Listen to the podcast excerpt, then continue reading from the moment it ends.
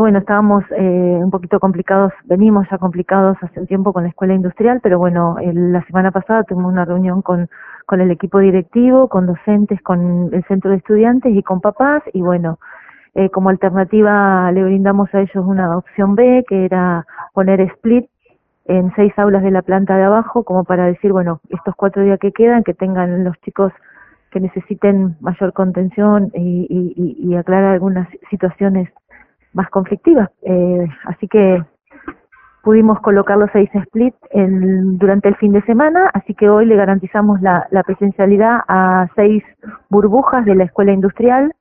Eh, yo pasé temprano por la escuela, así que bueno, estaba todo en funcionamiento. Bueno, eso es importante, ¿no? Que esta escuela vuelva a tener clases presenciales, ¿no? Sí, sí, la verdad que sí. Eh, un compromiso que asumimos también en esta reunión es de de nosotros tenemos 30 días en que la empresa Camusi vuelve a ver si la certificación es correspondiente y nos, brindaría el gas. De no ser así, lo que vamos a hacer es eh, colocar seis split en las aulas, seis aulas de arriba, que son las que estarían quedando, como para que el día 26 garantizarle la presencialidad a toda la escuela industrial. Bien, perfecto. Eh, ¿Qué otra escuela tenía problema de calefacción?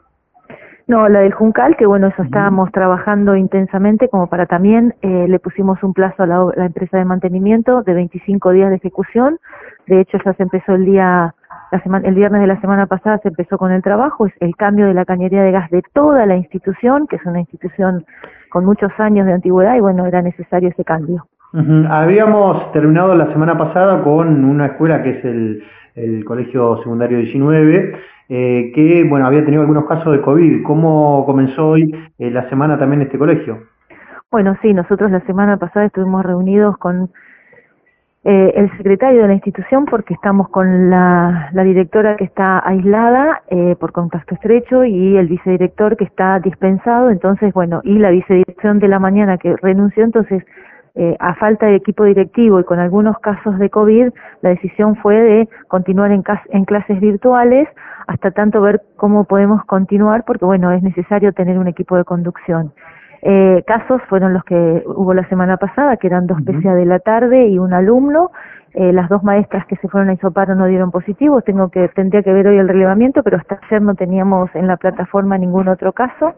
Así que hoy iniciaron con la presencialidad, el supervisor se iba a acercar hasta la escuela para ver a quién nombraba como, para que esté eh, presente en la escuela como equipo directivo. eh, Viviana, después el resto de la escuela, ¿cómo, cómo está todo? ¿Cómo viene en estas primeras semanas del reinicio de clases presenciales, no?